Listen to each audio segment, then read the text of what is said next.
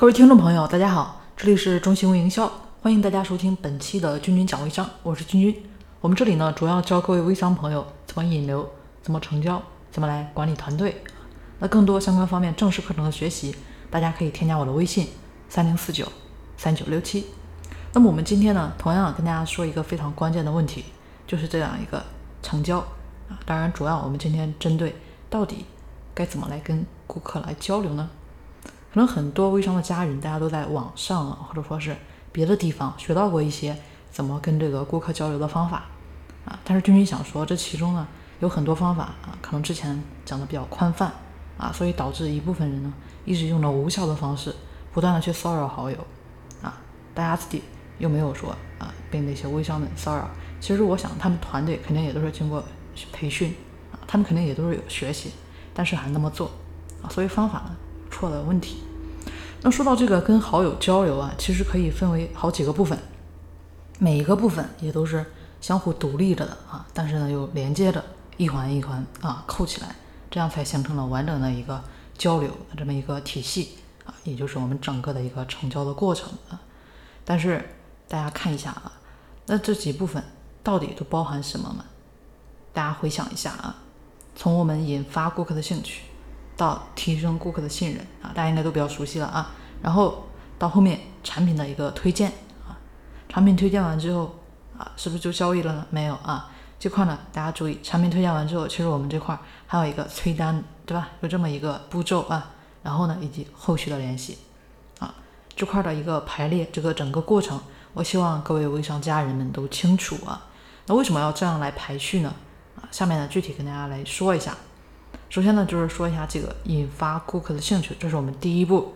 那我们跟顾客交流有两种方式啊，一种呢就是我们主动去跟别人交流啊，另一种呢是别人来找我们。那么对于别人来找我们这种情况，其实呢往往都是通过其他的一些途径啊，其实他对我们都已经有一定的了解了啊，然后才咨询我们的。那对于这种呢交流的过程，就直接跳过这一步了啊，就像做过淘宝的一样，一般的这个顾客来咨询，对吧？都是呢，已经对这个产品感兴趣了啊，所以这里今天呢，君君主要跟大家说一下，我们主动去跟别人交流啊，这种情况。那有些顾客加我们之后啊，也是对吧？他这边呢，经常会看我们的这个朋友圈啊，但是就是不说话。这个时候，如果说被动咨询的人比较少啊，我们这边，那么我们就可以尝试着去主动联系他们。那主动联系的话啊，就需要我们这边说的话一定要能够引起。他们的一个注意，让别人感兴趣，对吧？这样才会积极的反映我们啊。当然，这里呢，我们并不建议说当家呀啊，去说让别人点赞啊啊，这个或者让他们来直播间要红包啊，或者说发广告啊这样一些情况啊，这样一些已经是一些啊惨不忍睹的一些烂招了啊。这里啊，君君不想多说了。那其实这样做完全是骚扰人家嘛啊，人家不拉黑其实已经是给我们面子了。如果这么来做啊，有什么可能会买我们东西？那到底该怎么做呢？找啊，找什么？找他感兴趣的话题聊啊。那怎么知道他兴趣？我相信大家都知道，去看他的朋友圈啊，发什么状态？比如说朋友圈呢，最近发了他出去旅游的这个照片，那么我们就可以问他，哎，是不是也喜欢旅游啊？啊，都去过什么地方啊？对不对？让他给我们推荐一个好玩的地方啊。那针对这点啊，我们来引出话题，是不是彼此之间呢达成一个很好的互动？那第二步啊。就是提升这个信任感啊！前面呢给对方说上话以后，那下面就是来获取对方对我们的信任了。大家应该都知道啊，都知道这个发朋友圈给别人评论啊，可以获取别人的信任。但是其实呢，这个交流的过程，交流的时候，我们也是可以获得信任的。当然这里呢，请大家明确啊，我们要把这个点呢，把这个概念深入到大家的脑海里啊。所以我这边一直在强调，我们这个信任有两点，一个呢是情感上的信任。还有一个呢是专业度的信任，啊，怎么还需要解释这样呢？啊，没错，这两个点大家要明白，否则每次只说信任，大家其实会感觉有点虚啊。那接下来跟大家把这两点呢解释一下。其实这个情感信任，就像很多的这个推销书上说的啊，我们要谈这个对方感兴趣的话，用心的去帮助对方，多一些这个交流等等吧。那说白一点啊，就是情感这个信任，对吧？我们其实就是聊一些跟产品没有关系的东西。比如说对方小孩儿，对吧？工作就是日常性的一些东西，包括遇到难题啊，身边发生啥事儿啊，啊，有趣的事儿交流交流啊。那这个呢，就可以让这个顾客其实是从感性上来认可我们啊，让我们彼此之间呢产生呢有那么一点依赖的感觉啊。那专业度的信任这一点就应该大家都很好理解了，是不是？其实就是让顾客觉得，哎，我们这边我们所卖的这个产品，对吧？那我们在这个行业里面，我们是专业的，能够给他很好的啊专业的指导，而不是说什么都不懂，一问三不知啊。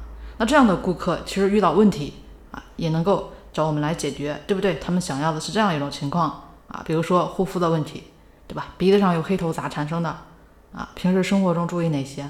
怎么来解决这些问题，对吧？哪些事情哪些要注意，哪些不能用？啊，哪些要多用等等吧。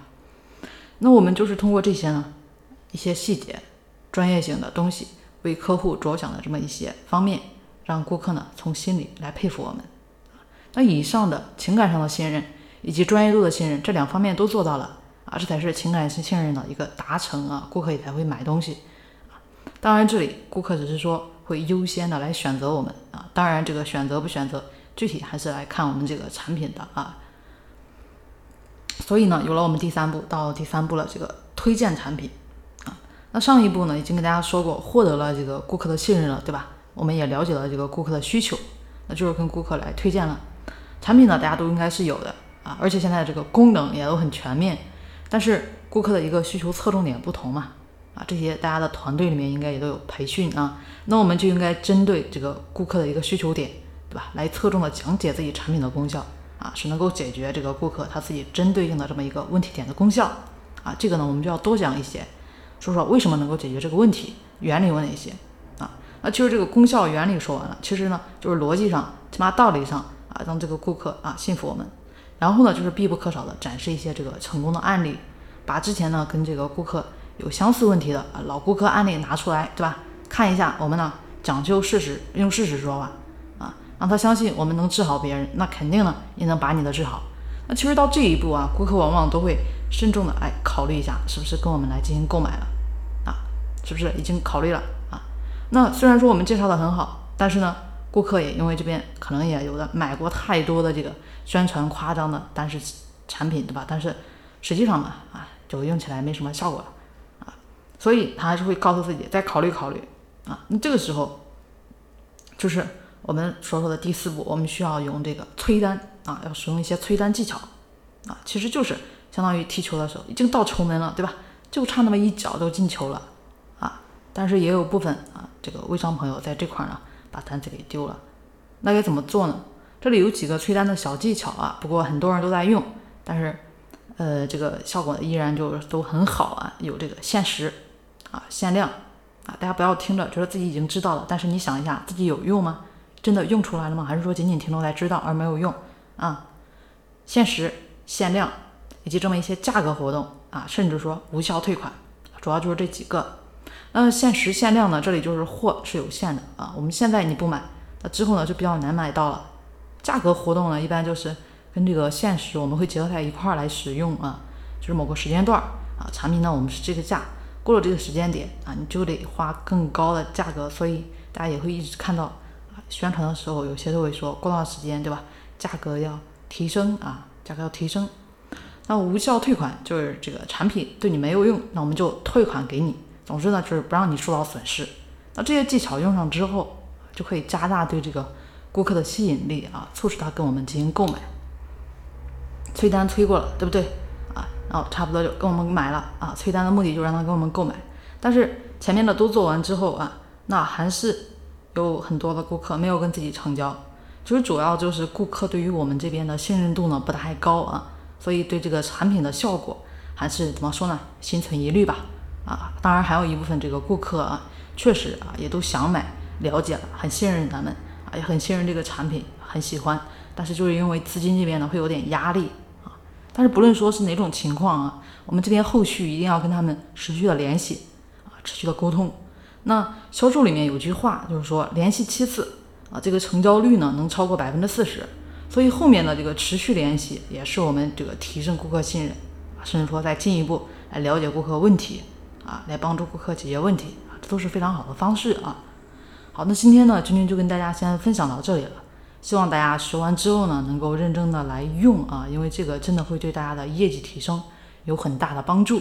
如果大家想系统的来学习我们的课程啊大家可以添加我的微信三零四九三九六七。好祝大家的事业呢越做越顺利我们下期节目再见。